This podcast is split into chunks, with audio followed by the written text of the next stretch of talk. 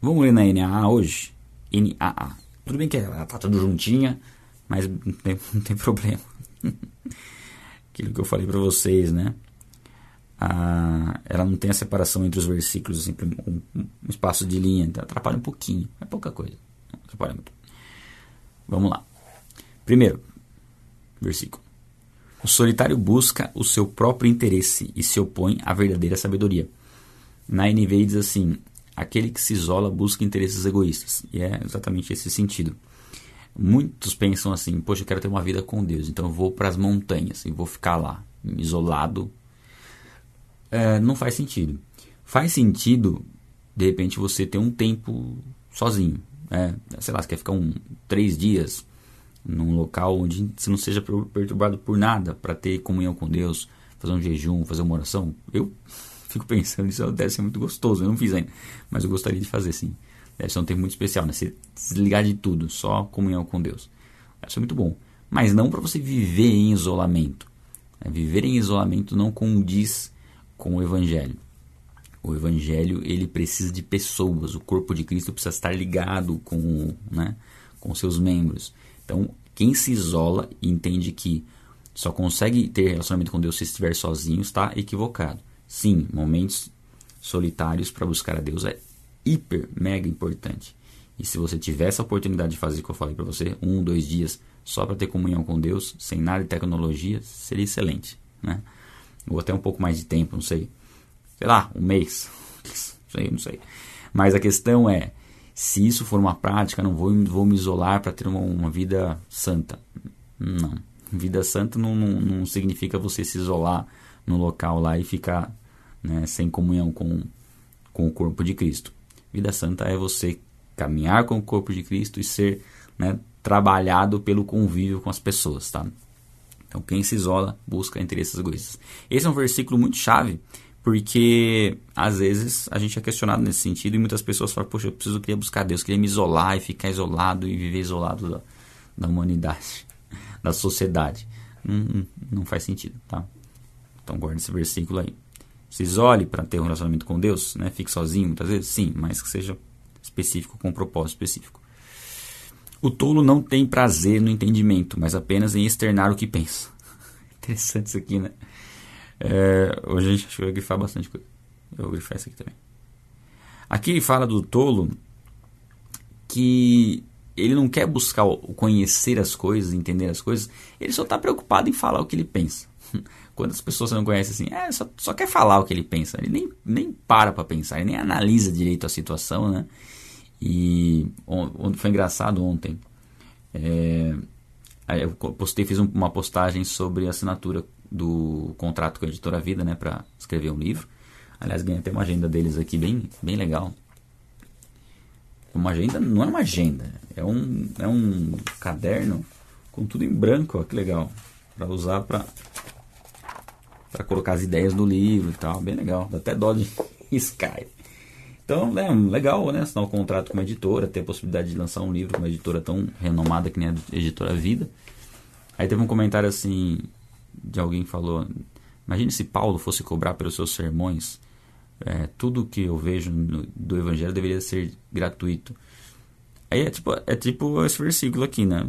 É, falar algo sem, sem pensar, né? Porque se a gente for analisar hoje em dia, como, como que você, como que seria autossustentável o, o, o evangelho se nós não tivéssemos livros e as gráficas não recebessem pela, pela confecção dos livros, se nós não tivéssemos é, cursos e esses cursos movimentassem, pudessem gerar recursos para que né, o, o evangelho cresça, é, como que as igrejas sustentariam, se sustentariam se não tivesse os recursos dos membros, né, como pagariam as contas. Então é, é tipo de fala nesse sentido. Assim, não, não analisa a situação, não, não faz sentido. Então, por exemplo, faz sentido um, um exemplo da faz sentido você pagar por um curso de finanças ou um curso para aprender alguma coisa e, e não pagar por um curso onde você vai se aprofundar no conhecimento da Bíblia, sendo que quem vai receber os recursos vai utilizar para alguma coisa? Qual a possibilidade dos recursos que você entregou na mão de uma pessoa para um curso, sei lá, um curso secular? Qual a possibilidade desse recurso voltar para o reino? Agora, qual a possibilidade do recurso que você investiu em algo do reino continuar no reino? Né? Então, às vezes, não, não para para pensar e só quer falar. Esse é um exemplo, mas a gente consegue ver vários exemplos de pessoas que só querem falar aquilo que elas pensam e não querem raciocinar e ver se aquilo faz sentido, né? Então, a Bíblia diz que o tolo não tem prazer no entendimento, só quer expressar o que pensa. Com a maldade, vocês, é, com a maldade vem também o desprezo. Com a desonra vem a vergonha. Aqui fala da maldade, Provérbios é muito claro em relação a isso. O mal sempre vai trazer problemas, vergonha, desprezo, destruição. Tá? E desonra também. É, desonrar as pessoas. Nós somos chamados a honrar nossos pais e existe uma promessa, existe uma promessa de prolongar nossos anos de vida por conta de honrar os pais. Olha a importância de honrar os pais. E o oposto, naturalmente, vai encurtar nossos dias de vida, desonrar nossos pais. E não só desonrar nossos pais, desonrar pessoas que merecem honra. É, é, desonrar pessoas que nós deveríamos é, ter em alta consideração muitas vezes. Isso gera problemas, né? Gera vergonha, né? vem a vergonha. Uh, o 4. As palavras de uma pessoa são águas profundas e a fonte da sabedoria é um ribeiro que transborda. Aqui fala tanto, pode ser tanto um contraponto, falando que é muito obscuro aquilo que o homem fala dele, né? Como comparando com a sabedoria, que é algo que transborda. A sabedoria é algo que alcança outras pessoas, enquanto aquilo que vem do homem não tem valor algum. Aquilo que tem do homem não é nem conhecido, é algo muito profundo, não é algo que não está ali disponível. É uma água inalcançável, assim, é uma água que nem vale a pena você é, ter muitos esforços, sendo que você tem a sabedoria é, à sua disposição. Essa seria uma das interpretações. A outra é como se a gente fosse considerar é, o, o provérbio como falando de um homem sábio, em que há riqueza naquilo que ele fala, né? É, é algo que muitas vezes é, vem do particular, vem do, do, íntimo, né? Do coração e através da sabedoria isso transborda, né? A pessoa tem uma busca a sabedoria no seu interior e isso transborda. Então tem duas, essas duas formas de interpretar um pouco esse provérbio e as duas formas são interessantes, né? Você pensar nas duas nas duas formas de interpretar ele. Né? Às vezes tem alguns provérbios assim mais difíceis, né? De você saber exatamente o sentido dele. Esse aqui, ó. Não é bom ser parcial com os ímpios para torcer o direito contra os justos. Então é, é a questão da parcialidade. É você muitas vezes privilegiar uma pessoa que nem merece por conta de algum tipo de benefício. Né? O verso do 5 até um. Acho que do 5 até o 9, se não me engano, é um pouco de um contexto de meio que tribunal, assim, sabe? A gente vai perceber isso. Então aqui é questão de não sermos é, influenciados por aqueles que de repente podem trazer um benefício maior para nós. Você privilegiar pessoas é, pensando de repente em obter algum tipo de benefício. Deixa eu ver outra versão como que, que fala. O NVT. Não é certo absolver, absolver o culpado nem negar justiça ao inocente. Né? NVI. Não é bom favorecer os ímpios para privar da justiça o justo.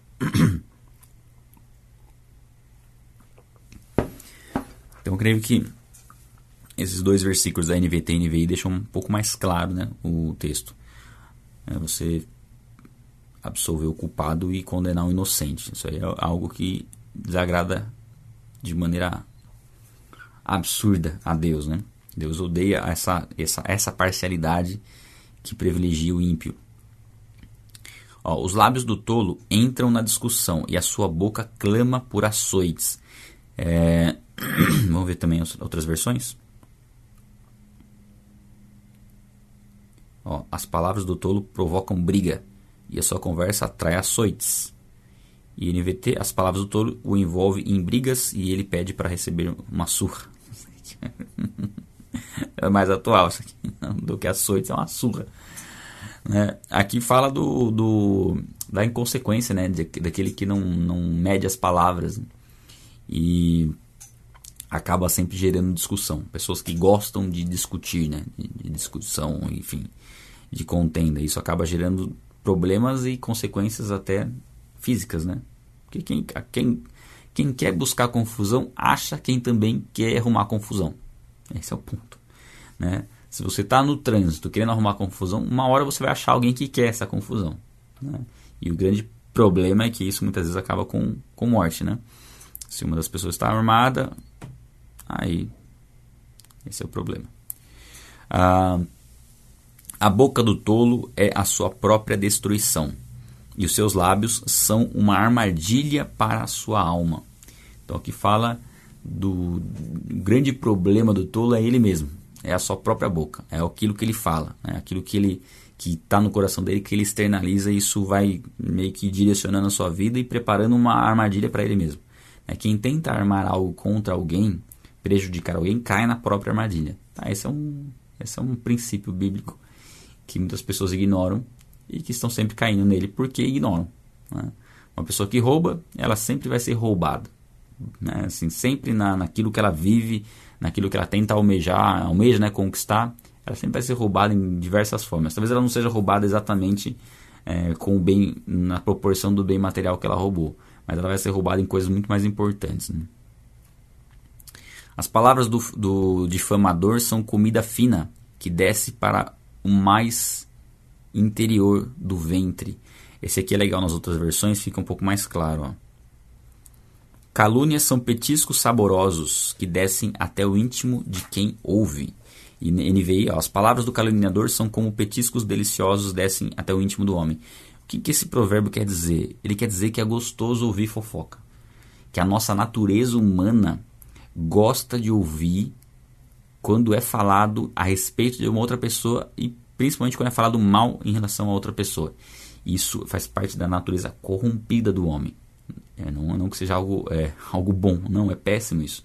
Mas nós temos uma tendência de ter uma curiosidade quando alguém está sendo difamado. É só você olhar no YouTube como funciona um vídeo que tem um título criticando alguém ou falando de algo que alguém fez ou algo que alguém falou. É bomba, porque as pessoas querem saber. Deixa eu ver qual que é essa treta, o que está acontecendo, o que, que ele fez. Nossa, essa pessoa, o que, que ela fez? Então é uma, uma curiosidade natural do ser humano é, querer ouvir pessoas sendo difamadas. E isso acontece por quê? Porque nós somos orgulhosos e maus. Aliás, isso é um, um bom teste né, para a gente perceber como realmente nós carecemos de, da misericórdia de Deus né? e como nós somos maus.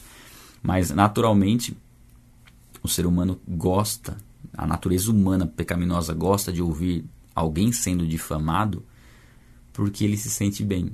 Ele acaba se sentindo como uma pessoa mais justa do que ele é se tal pessoa fez tal coisa e ele não fez isso, ele se sente um pouquinho melhor. Então, esse é um grande problema, né? Quem não conhece a Deus, quem não é temente a Deus, vai tentar buscar a sua satisfação no, na desgraça alheia. E muitas pessoas entram em depressão, em tristeza, porque outras pessoas estão prosperando e elas têm a inveja. E elas têm, entendem que aquilo deveria ser o que acontece, o, o deveria acontecer com elas, né? Cobiçam aquilo que as pessoas têm. Então vocês percebam como isso faz parte da natureza humana e é algo que Satanás usa muito para trazer realmente problema né, entre as pessoas. É essa questão da inveja, essa questão de, de calúnia para se sentir bem. Enfim, temos que vigiar porque senão a tendência nossa é ficar buscando treta aí para se entreter e tentar se sentir melhor pela desgraça dos outros, né? E às vezes até torcer para que não dê certo o que o outro está fazendo só para a gente fazer melhor. Isso é um problema muito grande, né? Muito bem. Quem é negligente no seu trabalho já é irmão do desperdiçador. Se você não faz as coisas com zelo, você está tá ali, ó, lado a lado com aquele que destrói as coisas. Né? Isso é muito forte, né? Porque tem a pessoa que gosta de destruir, destruir aquilo que está sendo construído. Agora, o negligente, aquele que não faz as coisas com zelo, ele está ali, está muito próximo daquele que destrói. É dizer que está um passo de destruir. Se já não estiver destruindo por estar fazendo de forma negligente. Então, é algo que nós temos que ter um cuidado sempre de, de não deixar com que as coisas que nós realizamos, principalmente para fazer aquilo que é da vontade de Deus, fazer aquilo de qualquer jeito, como se fosse coisas assim banais. Não, aquilo que nós fazemos, aquilo que nós nos propomos a fazer, em todas as áreas, tem que ser com dedicação, principalmente quando se relaciona a algo de Deus. Né? O valor que nós damos para aquilo que nos leva para perto. Eu dou uma nervosa, cara. para perto de Deus, né? para um relacionamento com Ele. Valorizar isso, valorizar pessoas que nos motivam nesse sentido. É, valorizar tudo aquilo que Deus tem nos entregue e, e, e o que nós temos que fazer para Ele, né? a obra que Ele nos chamou para fazer, fazê-la com zelo, com dedicação, dar o nosso melhor. Né? E nós podemos dar o nosso melhor, nos capacitar e sermos né, usados no chamado que Deus tem para as nossas vidas. Não podemos ser negligentes tá, com aquilo que Deus nos chamou. É algo muito importante. Deus nos chamou para uma função, é, assim, para uma obra urgente, uma obra, a obra mais importante das nossas vidas. Então, o que nós estamos fazendo né, quando nos propomos a fazer aquilo que é mais importante das nossas vidas? Será que a gente está dando mais atenção ao trabalho do que aquilo que Deus nos chamou para fazer? Está super né, dedicado ao trabalho, mas as coisas de Deus estão largadas. Então precisa é, rever as prioridades. 10. Torre forte é o nome do Senhor. O justo corre para ela e está seguro. Aqui fala né, em relação ao nome do Senhor. Nós temos alguns títulos né, pelos quais Deus é chamado no Antigo Testamento. Um deles é Yahvé. E a gente tem, assim, tem é, El Shaddai, El Elion, que é o nome El, né? Que se refere a Deus. E todos os nomes se referem a alguma, alguma característica, né?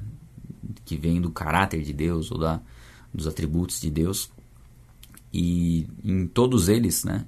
O atributo redentor, eu creio que seja, não que seja o principal, mas seja o que mais, assim, é, redentor e, e salvador que é aquele que mais reflete nossa condição diante dele, né? nossa necessidade de sermos salvos.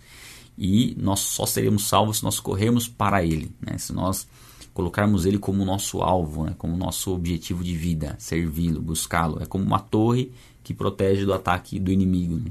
É você ter um lugar de refúgio.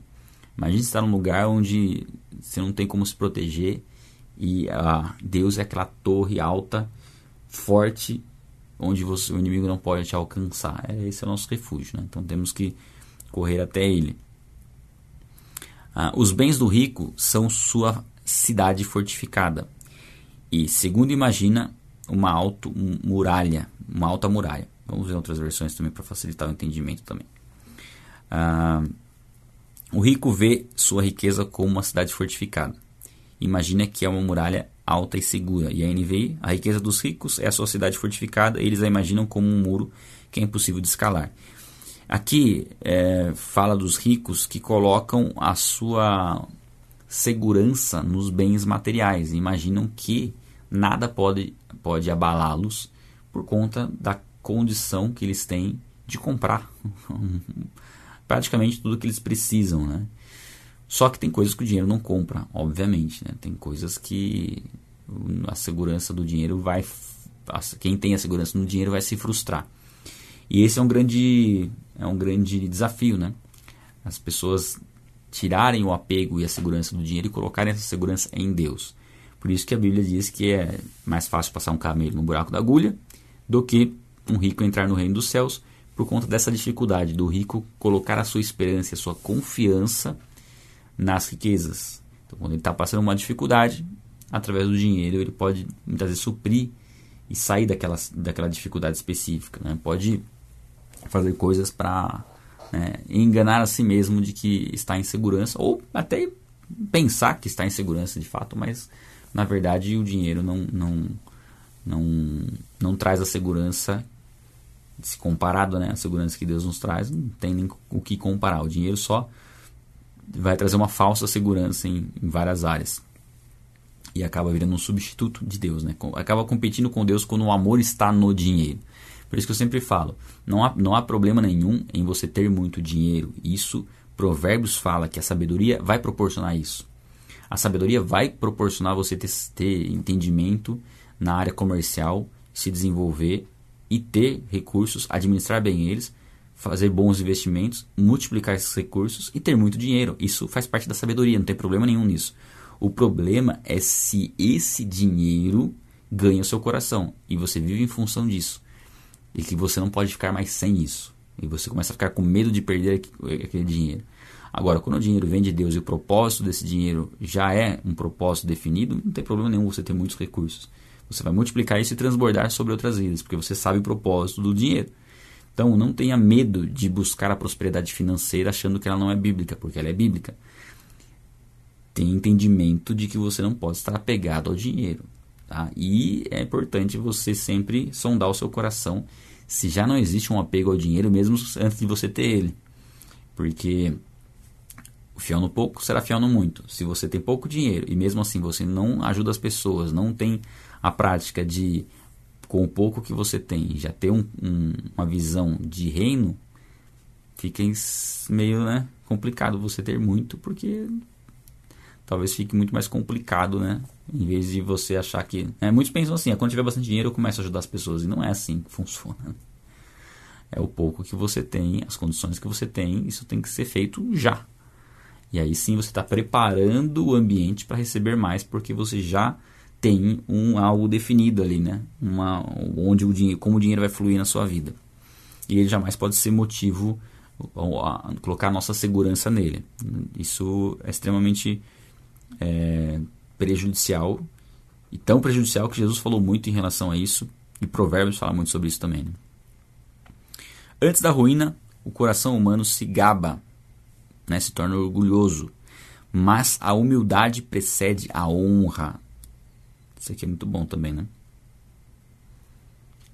Então, se você não vigiar a si próprio nesse sentido e se orgulhar daquilo que você tem, entendendo que é algo seu, algo não que Deus te deu, e você não reconhecer Deus em todos os seus caminhos, isso precede a ruína, né?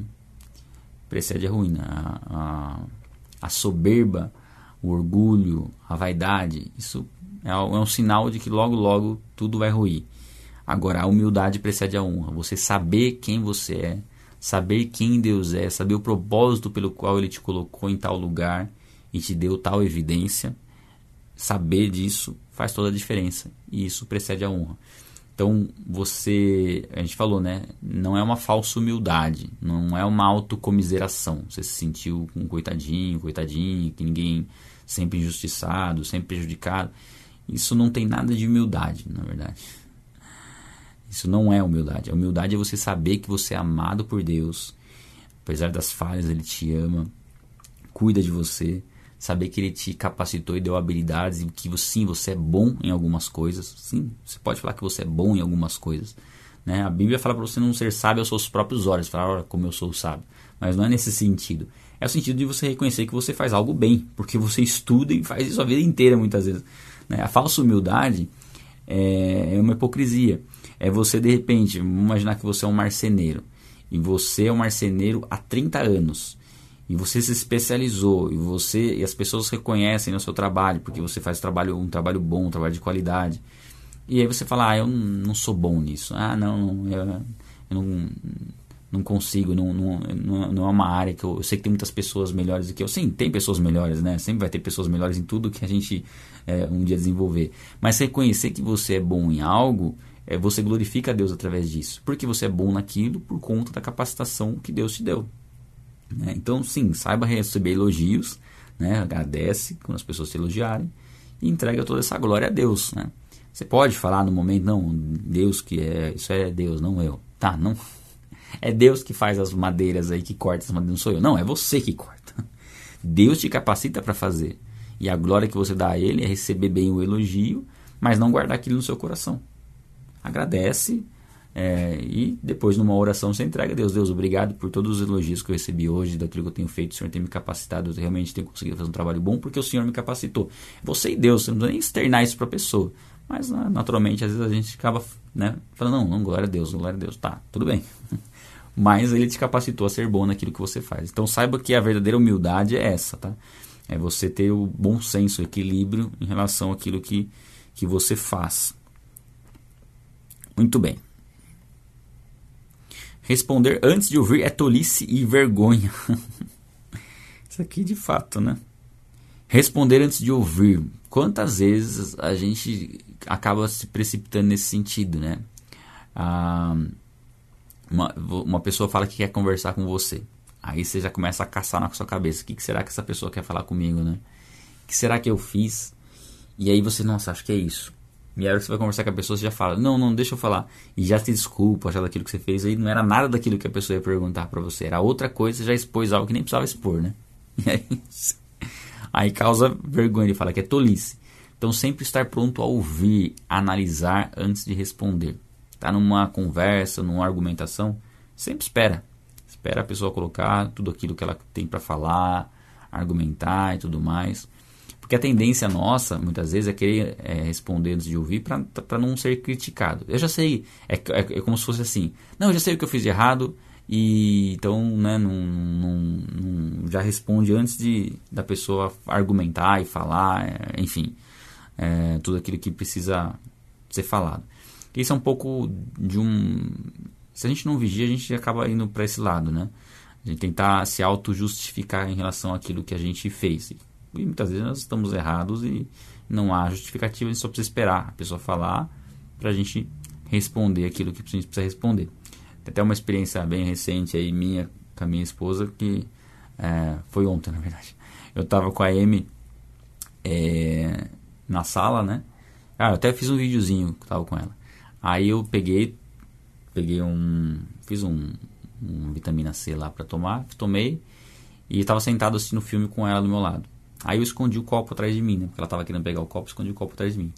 E aí acho que chegou uma cena do filme de, um, de uma queda do avião, eu fiquei prestando atenção na cena do, Eu não, não, nem percebi. A Amy foi atrás de mim, eu tava encostado no sofá e tinha colocado o copo atrás de mim. Ela, ela pegou o copo e levou o copo até o até, o, até perto da TV, não vi, só ouvi o copo quebrando.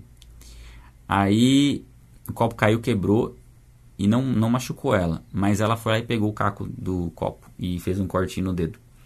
E o, o cortinho começou a sangrar o cortinho, minha esposa estava aqui e tal. Aí já, já falei, que vacilo que eu dei, né?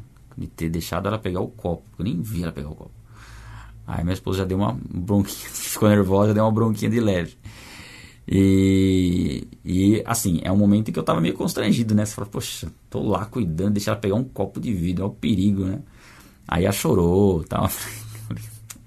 Aí fui lá, fiz um curativozinho lá nela, tal, mas ela, ela, chorou bastante, minha esposa fez ela dormir e tal. Aí depois minha esposa quis saber, né? onde que tava o copo? O que você fez o copo? Aí eu falei, tava atrás de mim e tal. Aí ela, ela andou com o copo? Eu falei, andou com o copo. Aí ela começou a me dar bronca, eu fiquei meio nervoso. Eu falei, não, eu falei, já sei. Eu falei, já falou uma vez, já, já, sei, já, já, já entendi, já entendi. Ah, não precisa ficar bravo e tal. E aí eu percebi que a minha resposta, ela na verdade, eu tinha que aceitar a crítica e tinha que ficar quieto, né? Era o momento de ficar quieto que eu não fiquei. Então, é um provérbio que, era, que a gente está lendo esses dias que eu não, não coloquei em prática. A gente percebe, às vezes, a gente, que a gente aprende, sabe o que tem que fazer e na hora a gente fala, olha, olha eu vacilando aqui, olha eu fazendo o que não tinha que fazer. E ali não adianta justificar, né? Fiquei pensando, poxa, onde, onde que eu posso tirar minha culpa disso? Não tem, né? Porque eu tinha que ser criticado porque realmente foi uma irresponsabilidade. Mas a tendência nossa é querer justificar, né? Querer achar que, né, enfim, tá, tem algum tipo de razão nesse sentido, né? Até peço perdão publicamente para minha esposa aí de, de ter ficado um pouco bravo que ela me criticou, mas tá certo, tem que criticar mesmo. E o sábio aceita receber crítica construtiva, e de fato é uma crítica construtiva, né? A gente saber que criança não dá pra, pra bobear com ela, né? Ainda mais é, com um copo de vidro. Então foi negligência da minha parte e graças a Deus que não foi nada sério, né? Só fez um, um cortinho aqui no dedo. É que agora ela fica assim com o dedo, ela não, ela não sabe, né? Primeira vez que ela corta o dedo, agora ela não sabe nem que, por que, que tá doendo o dedo. Coitadinha. Ela, ela foi lá e pegou o caco de vidro. Ela não, não sabe o perigo, né? Você vê como criança tem que estar tá de olho. Muito bem. Uh, 14.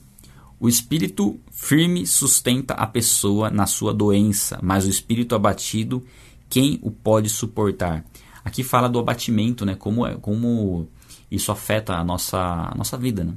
Você está abatido, isso vai influenciar em todas as áreas. Você se deixar envolver por uma emoção. É, eu costumo falar que o evangelho, a, o conhecimento bíblico, e o serviço a Deus, ele não tem a sua base na emoção, ele tem sua base no entendimento, na compreensão. Você compreende. Por isso que nós temos que ler a palavra e estudar a palavra, estudar a Bíblia, estudar os temas fundamentais. Por quê? Porque você vai aprender o que você tem que fazer e não o que você tem que sentir. Porque o que você sente você não controla. O que você faz você controla. Então, servir a Deus é algo racional. Você faz porque você sabe o que você tem que fazer. E o sentimento vem como consequência. Então, o que nós temos que aprender em Deus? Que não podemos depender do sentimento. Ah, não estou sentindo a presença de Deus. Não tem problema. Você sabe que Ele está com você? Sei. Ok, está ótimo. Você tem um entendimento. Ah, eu estou pedindo perdão a Deus, mas não me senti perdoado. Tá, mas você sabe que você foi perdoado porque a Bíblia diz que você foi perdoado. Sei. Então tá ótimo. Então você foi perdoado. O sentimento ele tem que vir como uma consequência natural. Porque se a gente ficar dependendo do sentimento, como colocar ele como base, a gente vai estar numa montanha russa. Então, na vida é assim. Se você for depender dos sentimentos, vai ter dia que você não está tão bem, aí você não vai ler a Bíblia. Mas que sentido faz isso? Né? Ah, não está tão bem, você não vai fazer as coisas. Ah, você vai estar meio frustrado, você não vai ter confiança para fazer as coisas. Não, saiba o que é necessário ser feito e faça. O sentimento vem como uma consequência.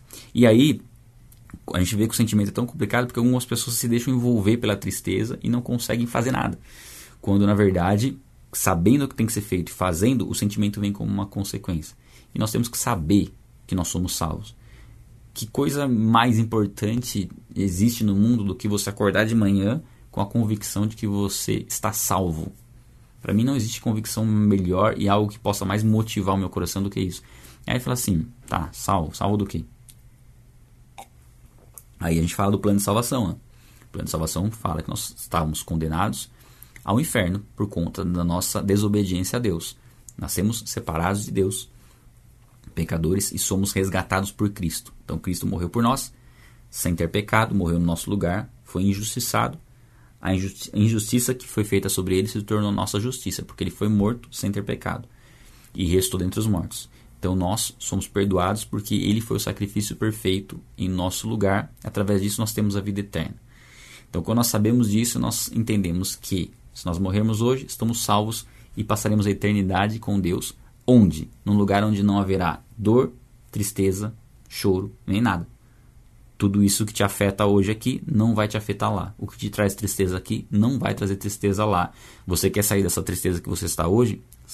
Você vai sair quando você estiver habitando com Cristo. Então, persevere durante esse momento, que ele é temporário, porque na eternidade você não terá problemas no sentido que você, da forma como você tem hoje. Então, isso tem que nos motivar, tem que nos alegrar, e isso vai refletir naturalmente na nossa saúde, né? Porque o espírito abatido, você ficar pensando coisas ruins, você ficar deixando esses sentimentos te dominarem, vai trazer problemas, né? Inclusive físicos, né? Então, saber que nós temos uma esperança eterna e que isso não pode ser frustrado. O mais legal é isso, né? É saber que estamos em Cristo e que Ele jamais nos abandonará. O coração sábio adquire conhecimento e o ouvido dos sábios procura o saber. É, aqui é o que a gente está buscando, né? A gente está buscando conhecimento e atentos pra, para aprender. E é sábio você se dedicar aos estudos, né? Daquilo que é mais importante, daquilo que faz a diferença. E faz a diferença a gente estudar a palavra, conhecê-la, se aprofundar nela. Isso não vai te tornar uma pessoa religiosa, pelo contrário. Tá? Ah, eu estudar muito a Bíblia vai me deixar uma pessoa muito religiosa, eu vou ficar muito crítico. Tá, crítico você pode ficar contra aquilo que é mentira e que você deve ser crítico. Mas você vai buscar na palavra a prática. E a prática, ela impede você de ser uma pessoa crítica, uma pessoa religiosa. Porque ela vai ensinar você também a absorver o que é bom, descartar o que é ruim. E também saber é, quando você, em vez de criticar, você pode co colaborar para que seja diferente. Né? Você pode auxiliar pessoas. É, uma coisa que muitos acabam fazendo quando tem um conhecimento maior é começar a criticar pessoas por alguns equívocos naquilo que elas falam, enfim, não consegue mais receber pregação nenhuma, não consegue mais ouvir ninguém, porque discordou de um ponto ali e não quer mais saber. Mas o conhecimento verdadeiro que envolve a sabedoria vai fazer com que você rejeite aquilo que é ruim, que é prejudicial, que você pegue, consiga absorver coisas boas, que entenda que nem todo mundo é, sabe todas as coisas e que as pessoas cometem alguns equívocos e vai ter capacidade de ensinar pessoas que muitas vezes podem estar sendo enganadas, né? passar esse, ensinamento adiante. É, principal é isso. E é fundamental você conhecer, porque aí você vai conseguir discernir o que é certo, o que é errado. É o alimento sólido né, que a gente comenta também. Então, buscar conhecer a Deus é algo que deve ser, fazer parte da nossa, do nosso estilo de vida. Né? A gente está sempre aprendendo e se desenvolvendo em Deus. Um presente que se dá abre, as, abre portas e leva alguém à presença dos grandes. Aqui está falando de um presente, não necessariamente de um suborno. Tá? Tem o suborno, que é algo ilegal, você paga algo para ter algum benefício que, que não, não pode ser obtido através daquilo, que não é moralmente é correto você obter aquele, aquele favor através daquele recurso. O presente que abre portas é você entender que há sabedoria nisso, há sabedoria em você é, tendo um objetivo muitas vezes de se aproximar de alguém, você fazer algo em favor dela. É, de repente você, sei lá, você quer ter algum tipo de.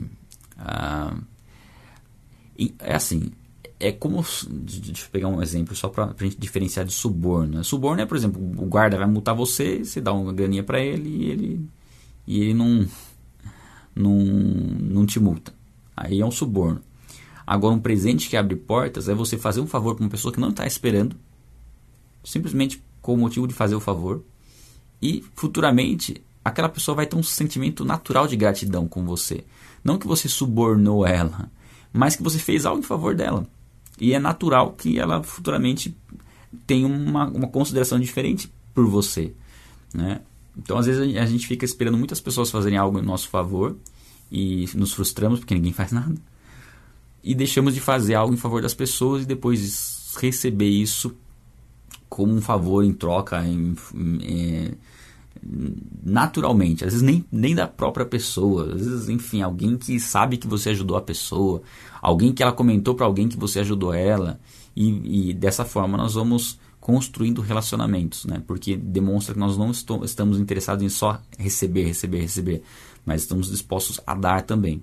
Então não, não não se limite a só retribuir o que você recebe, mas seja sempre pronto a abençoar as pessoas de forma abundante, porque naturalmente isso vai abrir portas importantes no futuro que você nem imagina. Então faça, transborde sobre a vida das pessoas que naturalmente as coisas é, vão se desenvolver, porque Deus vai né, mexer os pauzinhos necessários. Não com a intenção de suborno, mas a intenção de abençoar pessoas. O primeiro, deu para entender a diferença? Né? É, então, acho que, acho que não, não, é difícil a gente entender isso, né? Tem uma intenção por trás, mas não é aquela intenção assim, eu vou fazer e vou ficar esperando algum retorno. Não, vou fazer. E faz. O retorno vem naturalmente porque é algo, é um princípio, né? O primeiro que pleiteia a sua causa parece justo, até que venha outro e a examina. Nas outras versões fica mais fácil entender isso aqui. Ó. Na NVT, por exemplo. Ó. Quem fala primeiro num tribunal parece, que tem, parece ter razão. Até que seu oponente comece a lhe fazer perguntas. A NVT também. Ó. O primeiro a apresentar sua causa parece ter razão, até que o outro venha à frente e o questione. É aquela questão. Quando alguém conta uma história para você, é muito tendencioso, é muito natural você achar que a pessoa tem razão. Vamos pegar, pegar uma discussão de um casal. Aí chega um, um, um, um dos, dos dois chega para você e conta o que aconteceu. Você vai falar, poxa, que difícil, hein? Aí você talvez tome um partido já por conta de ouvir uma pessoa. Quando você ouve a outra, você tem a outra versão da história. E aí você fala, bom, não é bem aquilo. Então, é saber que toda, com toda essa situação, toda, todo, toda desavença tem dois lados. E os dois lados precisam ser ouvidos de maneira imparcial no primeiro momento, sem você tomar um partido ou ouvir na primeira vez. Ouviu? Ok. Deixa eu ouvir o outro lado para ver o lado de lá. Aí sim eu tenho base para comparar e dar um parecer em relação àquilo que eu. Aqui dá um exemplo de um tribunal. Seria a mesma coisa que um juiz ouvir, por exemplo, a acusação e não ouvir a, a defesa. Ouvia só a acusação, ok. Ah, é isso que ele fez? Então está condenado. Não, tem a defesa, peraí. O que, que ele fez? Foi isso mesmo que ele fez? Né, mostra outro ponto. Então eu creio que isso a gente se aplica em várias áreas da nossa vida. A gente sempre é, não, a gente não ser precipitado em tomar uma posição sem ouvir o outro lado, né? Ouve, entende? Faz perguntas, né? Que é bem inteligente fazer perguntas e depois ouve o outro lado e aí sim você vai ter base para analisar e ver quem tá com a razão, né? Hum. O sorteio põe fim a rixas e decide questões entre poderosos, né? Aqui é a gente comentou um pouquinho sobre isso, né? No Antigo Testamento tinha uma, uma, em algumas situações a direção de Deus por conta do Urim e Tomim, que era tipo um sim e não, é, que hoje não cabe a gente ter esse tipo de, de sorteio para decidir o que a gente vai fazer. Ah, Deus, Deus, devo viajar ou não? Jogar uma moeda? Não, temos que buscar isso através do relacionamento com Ele. Mas em alguns casos ainda, ainda resolve né, situações, porque a decisão vem de fora. Então você tem uma discussão entre duas pessoas, você não sabe muito bem né, quem está com razão ali e tal. E quando a decisão vem, as pessoas decidem, ah, vamos tirar na sorte, né? Tirar na sorte, então. É, meio que a decisão vem de fora e ninguém questiona, né? A gente vê muito isso em evento esportivo, né? Alguma coisa nesse sentido. Eu lembro que uma vez eu, eu joguei, jogava futebol, eu era pequenininho, eu tinha 11 anos de idade. Aí eu, eu tinha um campeonatinho, eu ganhei, eu, eu marquei acho que, acho que 29 gols, alguma coisa assim. E um outro cara marcou 29 gols também. Só que só tinha uma medalha. Aí tive que eu perdi a medalha no paro ímpar. Mas eu não tinha muito o que falar. Depois, eu lembro até hoje, depois o dedinho assim. Ele falou 2 ou 1, um, eu pus 2, depois ele pediu ímpar, né? Aí eu pus 2 e depois o dedinho assim. Até hoje, viu? Eu lembro do dedinho dele. Um trauma, trauma de infância. Mais um tempo que discutir, né? Tirou ali na sorte ali já era. Mas eu creio que isso aqui é muito mais contextualizado, né, com a época, mas de fato, né, quando a decisão vem de fora, acho que o ensinamento fica isso, né, de Provérbios. Quando, o ensinamento, a direção vem de fora, não é uma pessoa que tem um interesse e a outra que tem outro interesse, aí ambas aceitam, né? Por isso que o aconselhamento é, é importante num casal. Quando um casal se aconselha, por exemplo, com pastores e tem uma, uma, uma questão a, a, a ser analisada, a análise né, imparcial de um, de um pastor faz com que o casal entenda, ah, não, vamos seguir, nesse, não é nem eu nem você, é, foi dado uma direção para um, um, homem de Deus para as nossas vidas e aí fica mais fácil aceitar a decisão. O irmão ofendido resiste mais do que uma mais que uma fortaleza e as rixas são como trancas das portas de um castelo. Aqui está falando de como é difícil você re, se reconciliar com alguém que se sente ofendido. Né? Você, quando você ofende alguém, é, você fecha uma porta ali, né? Você fecha uma porta que é difícil de ser aberta novamente. É preciso se humilhar, se arrepender, né? pedir perdão. Mas mostra que a reconciliação, quando você ofende alguém, ela é mais difícil. Ela deve ser buscada, com certeza, né? Mas isso nos ensina a não ofender as pessoas, porque isso vai gerar problemas no relacionamento e dificuldades de reconciliação, principalmente se você ofende alguém que alguém que você tem muita estima e aí você dificulta as coisas. Mas não é uma impossibilidade, é uma dificuldade, mas não uma impossibilidade. E mas vai haver necessidade de se humilhar, de se arrepender e pedir perdão, né? Do fruto do, do fruto da boca o coração se farta, do que produzem os lábios ele se satisfaz, tá? Tava meio confuso aqui. Então, assim, a, a boca fala do que o coração está cheio. E uma vez que você transborda aquilo que, que, você, que está no seu coração, é meio que você é, sacia o seu coração. É, é, meio é difícil a gente. Deixa eu tentar explicar isso. É no sentido de que o coração precisa expressar aquilo que ele, que ele sente nós naturalmente precisamos expressar aquilo que nós sentimos. É, guardar sentimentos nunca é bom, nem alegria, nem tristeza, nunca é bom guardar sentimentos, é transbordar isso. Isso faz bem ao coração.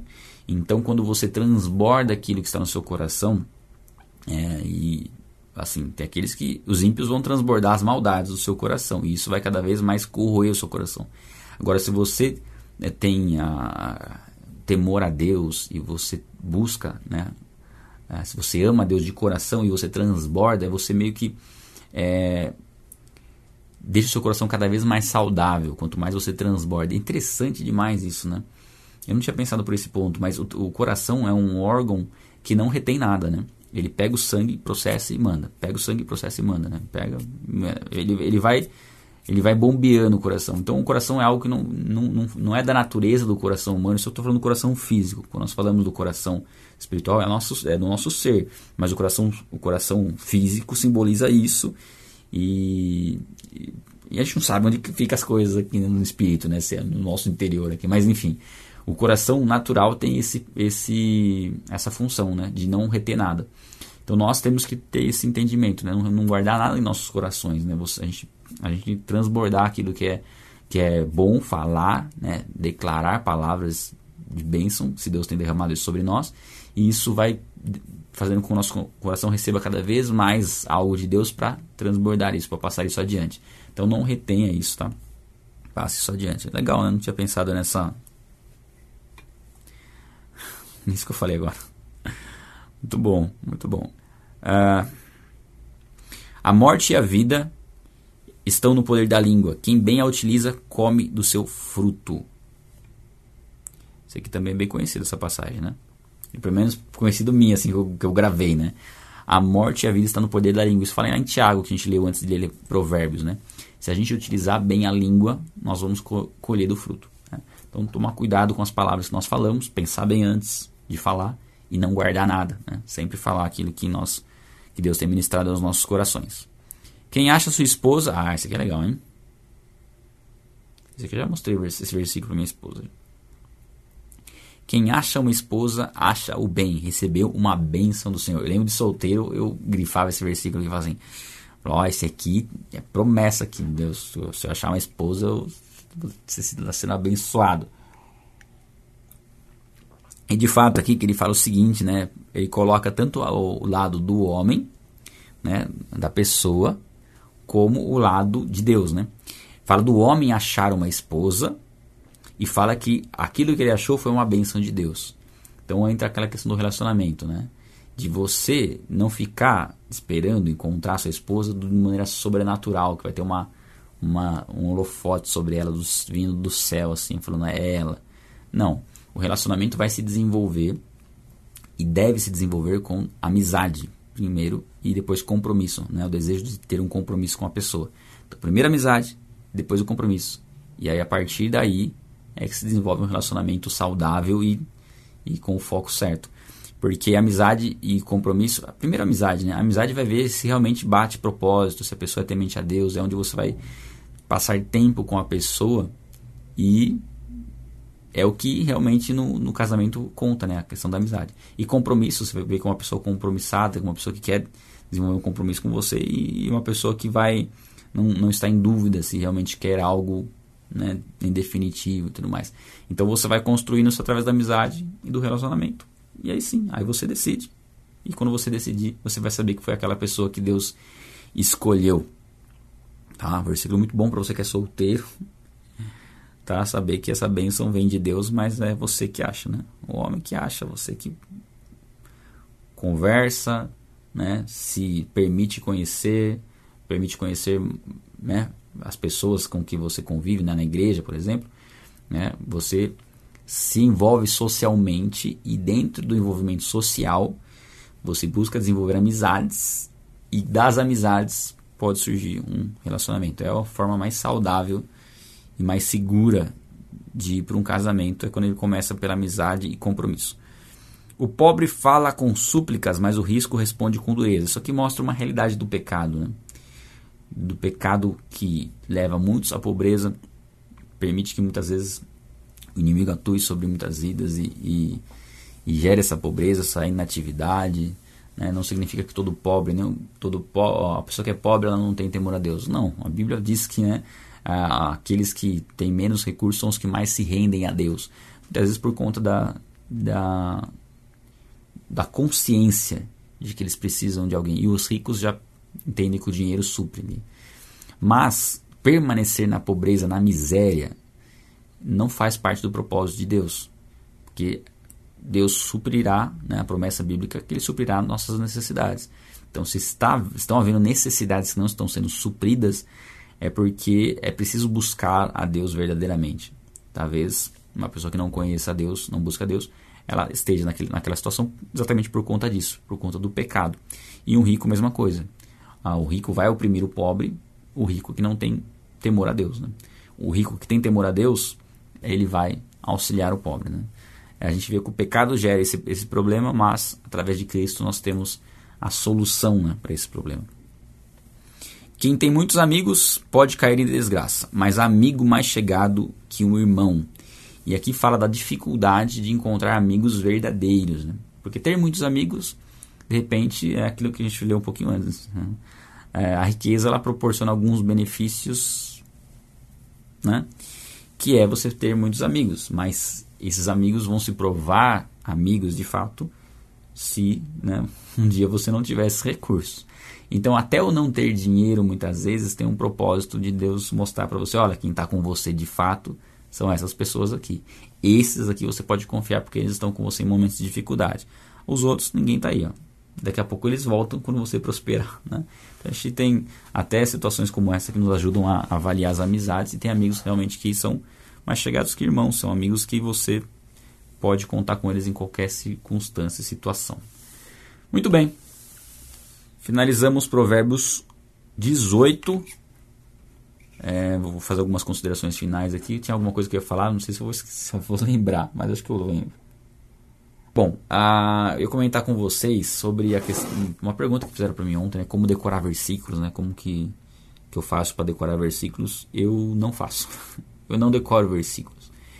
Eu gosto de estudar a palavra e deixar naturalmente, estudar, ler, grifar e deixar naturalmente que os versículos comecem a, a vir à memória pela prática. E quando você vai buscando dessa forma, eu entendo que é muito mais saudável. Eu lembro que na escola eu tinha o costume de decorar as coisas. Eu lembro até hoje que eu pegava fita cassete, colocava no gravador, eu gravava eu fazendo, lendo o texto e depois eu ficava ouvindo, repetindo, ouvindo, repetindo. Para estudar, eu pegava todo o texto, fazia perguntas e respostas no texto inteiro, soltava a pergunta, decorava a resposta, soltava play e respondia.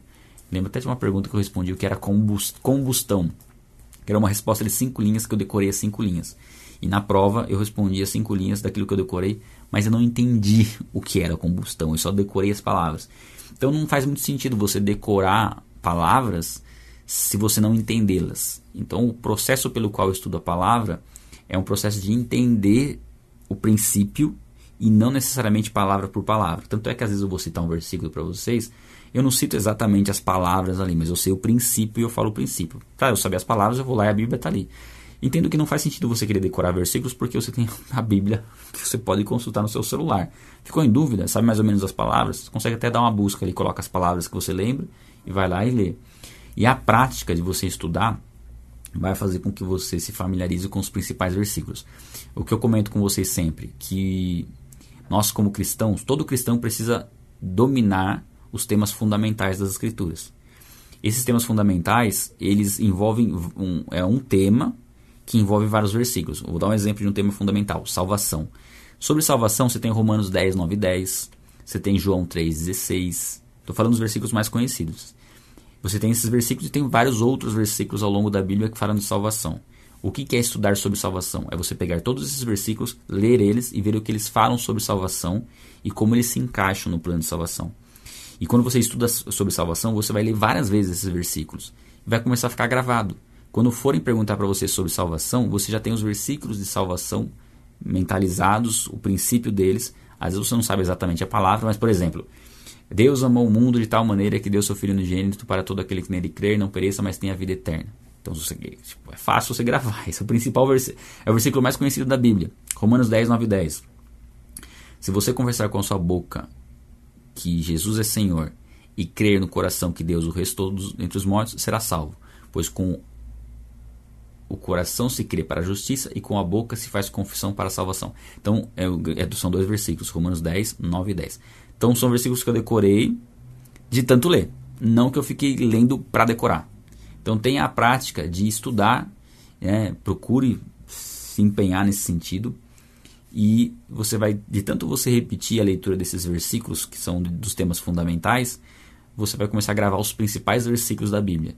E aí sim, aí é o mais importante. Né? Gravar, por exemplo, um versículo aleatório em algum né, que não faz muito sentido, não te ajuda em nada. Né? Mas aquele versículo que é um, de um tema fundamental é muito importante.